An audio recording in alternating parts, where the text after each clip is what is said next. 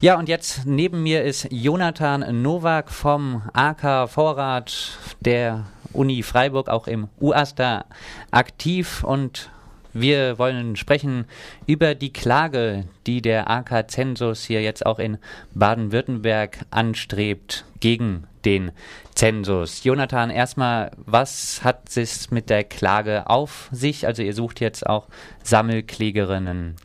Genau, wir sind gerade dabei, eine Sammelklage gegen den Zensus vorzubereiten, beziehungsweise im Optimalfall sogar mehrere Klagen, weil ähm, wir natürlich versuchen, hier auch juristisch unter anderem gegen den äh, Zensus vorzugehen. Und äh, bis jetzt ist es eben noch nicht die letzte Chance auf diesem Wege vorbei. Äh, wir haben jetzt gerade jede einzelne Person von uns die Möglichkeit, mit zum Beispiel so einer Sammelklage in Bavü und in anderen Bundesländern hier vielleicht den Zensus doch noch zum Kippen zu bringen. Der Zensus läuft im Moment, läuft noch bis Ende Juli wohl die Befragungen mit Fragebogen. Was kann jetzt noch praktisch verhindert werden? Äh, zunächst mal kann vor allen Dingen verhindert werden, dass sich erstens so eine Sache wiederholt, zweitens, dass die Daten zum Beispiel lange gespeichert werden. Derzeit ist ja im Gesetzesentwurf vorgesehen, dass die Daten bis zu sechs Jahren gespeichert werden. Wenn wir äh, das Zensusgesetz zum Kippen bringen, dann müssen die Daten ja wieder gelöscht werden. Das wäre schon mal ein großer Fortschritt, meiner Meinung nach. Und also kannst du ein bisschen, was sind die Hauptangriffspunkte? Was, äh, wo seht ihr Möglichkeiten, um juristisch gegen es dieses Zensus Gesetz vorzugehen? Es gibt relativ viele Angriffspunkte. Äh, wir werden uns dann hinterher auf ein paar ähm, natürlich dann konzentrieren äh, müssen, um die dann hinterher auch durchzubringen. Das wäre zum Beispiel die eindeutige Identifikationsnummer, die jede Person, jedes Gebäude, jeder Haushalt und so weiter bekommt, was unserer Meinung nach oder meiner Meinung nach ganz klar verfassungswidrig ist. Ähm, es sind natürlich auch die einzelnen Fragen, die teilweise weit über das Erforderliche hinausgehen. Äh, es, es, sind auch die ähm, Speicherfristen, die Speicherarten, die unabhängigen Kontrollen, die fehlen. Das sind alles Angriffspunkte, mit denen wir äh, den Zensus juristisch angehen können. Jetzt haben ja längst nicht alle Personen so einen Fragebogen oder so im Briefkasten oder bekommen per Befrager, Befragerin. Kann ich jetzt trotzdem teilnehmen, wenn ich jetzt keinen Fragebogen ausfüllen muss? Klar kannst du teilnehmen und zwar allein schon deshalb, weil das hier ein registergestützter Zensus ist, sprich deine Daten ähm, teilweise schon übermittelt wurden, beziehungsweise jetzt gerade vielleicht noch übermittelt werden, einzelne Sachen. Ähm, und äh, diese Daten ja von jeder einzelnen Person hier, sofern sie irgendwie gemeldet ist, erhoben werden. Also selbst wenn du nicht zu diesen 10%, die in der Haushaltsstichprobe drin sind, gehörst, kannst du trotzdem dagegen klagen hat so eine Klage, wenn sie jetzt so ins Laufen kommt, aufschiebende Wirkung?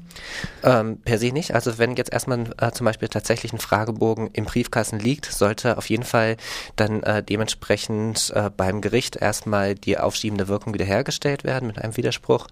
Ähm, es kann auch durchaus empfehlenswert sein, also es passiert ja durchaus mal, dass die Fragebögen dann beim ersten Mal die Person noch nicht erreichen und so weiter und hier äh, da noch ein bisschen Zeit heraus ähm, gewonnen wird. Ähm, Gerade ich habe schon von einigen Personen mitbekommen, die äh, das beim ersten Mal irgendwie nicht richtig geklappt hat und so weiter. Dann gibt es erstmal einen zweiten Anlauf und dann äh, hat der Mensch umso mehr Zeit, sich hinterher dann äh, tatsächlich intensiv mit der Sache auseinanderzusetzen, wenn sowas eben einfach vorkommt. Äh, also. wenn es da Fragen gibt und so weiter, da bietet der AK Zensus natürlich auch gern Hilfe. Äh, wir haben jetzt ja auch eine Beschwerde-Hotline, unter anderem vom AK Zensus bundesweit und ähm, natürlich sind wir auch per Mail immer erreichbar. Könntest du da vielleicht ein Beispiel nennen, wie das denn passieren kann, dass da irgendwie was schief geht? Also wann ist das zum Beispiel der Fall? Ja, zunächst mal kann es ja zum Beispiel einfach sein, dass ich gerade im Urlaub bin und deswegen den Briefbogen äh, nicht bekommen habe. Es kann sein, wenn der postalisch äh, zugeschickt werden sollte, dass der einfach untergegangen ist. Also gerade die Post ist, arbeitet ja nicht gerade hundertprozentig perfekt.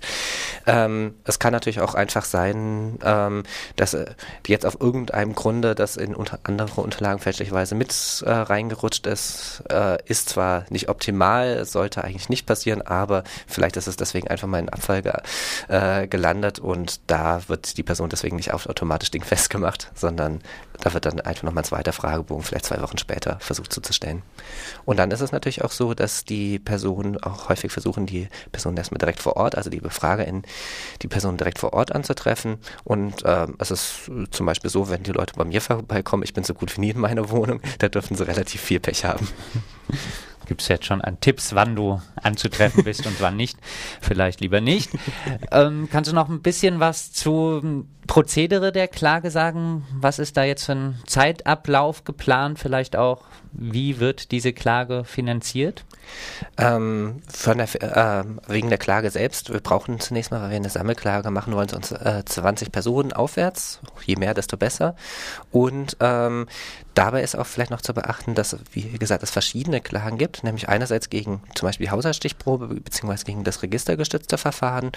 Letzten können ja dann alle teilnehmen, während zum Beispiel bei dem Verfahren gegen äh, die Gebäude- und Wohnungszählung, die ja separat nochmal abläuft, können dann natürlich die Leute klagen, die selbst ein Gebäude oder eine Wohnung besitzen. Sie ist natürlich, die sind natürlich auch aufgerufen, sich dann zum Beispiel mail, zu melden bei uns, damit wir dann äh, dementsprechend hier vielleicht auch noch eine zusätzliche, eine zweite Sammelklage auf den Weg bringen können. Ähm, ansonsten ist es bei einer Sammelklage ja recht praktisch, dass die Kosten individuell sehr stark äh, sinken dann für die einzelnen Personen. Ähm, allerdings äh, dürfen das kleinere finanzielle Kosten erstmal sein, die auf die Person zukommen, sofern wir nicht äh, noch weitere Finanzierungsmöglichkeiten bekommen. Da sind wir natürlich auch parallel gerade am Schauen. Also wenn jemand sagt, er oder sie will das finanziell unterstützen, kann äh, Mensch sich gerne da auch beim AK-Zensus melden. Ähm, Ansonsten ist auch vor allen Dingen zu beachten, dass gerade zum Beispiel äh, Studierende, nehme ich jetzt mal als Beispiel, Arbeitslose, äh, häufig auch in dem Fall Prozesskostenbeihilfe bekommen können, womit sich für sie dann die äh, Kosten bei so einer Klage auf Null reduzieren würden, im Idealfall. Also, die Klage nimmt ihren Weg und wer jetzt so eine Aufforderung zum Ausfüllen äh, dieses Fragebogens im Briefkasten hat, der sollte erstmal oder die sollte erstmal Widerspruch einlegen und dann verzögert sich das zumindest auf jeden Fall mal und dann kann auch geguckt werden, wie sich vielleicht die juristischen Schritte erstmal entwickeln. Ja, danke dir, Jonathan. Vielleicht noch als kleine Anmerkung. Ich habe vor kurzem mal ein Interview mit dem Statistischen Landesamt geführt. Da hat die Person vom Statistischen Landesamt gemeint, die Daten seien natürlich sicher, Daten, die einmal in der ja, ich weiß nicht, wie sie es genannt hat, Statistik da sind, die kommen nie wieder heraus. Das ist vielleicht in den Zeiten von solchen Datenskandalen und mit ein bisschen gewagter Aussage, die da diese Dame getroffen hat. Ja, ja, vielleicht von mir noch eine ganz kurze Anmerkung zum Schluss, nämlich wie äh, Mensch uns am besten erreichen kann. Bundesweite AK-Zensus ist über die Webseite www.zensus11.de zu erreichen. Und ansonsten hier in Freiburg äh, kann Mensch einfach entweder beim AK Vorrat Freiburg vorbeischauen oder im Uraster. Dort wird einem sicherlich auch immer weitergeholfen, wenn da noch Fragen bestehen oder konkrete Schritte geplant werden sollen. Zensus11.de, da gibt es auch ganz viele aktuelle Informationen über ja, die größten Schweinereien, die während des Zensus vorkommen und wahrscheinlich auch über juristische Fragen wird da auch dann Infos zu erhalten sein. Ich bedanke mich bei dir, Jonathan, für diese Infos und auch wir bei Radio Dreieckland haben schon einige Beiträge zu diesem Thema gesendet. Die sind natürlich wie immer auf www.rdl.de nachzuhören.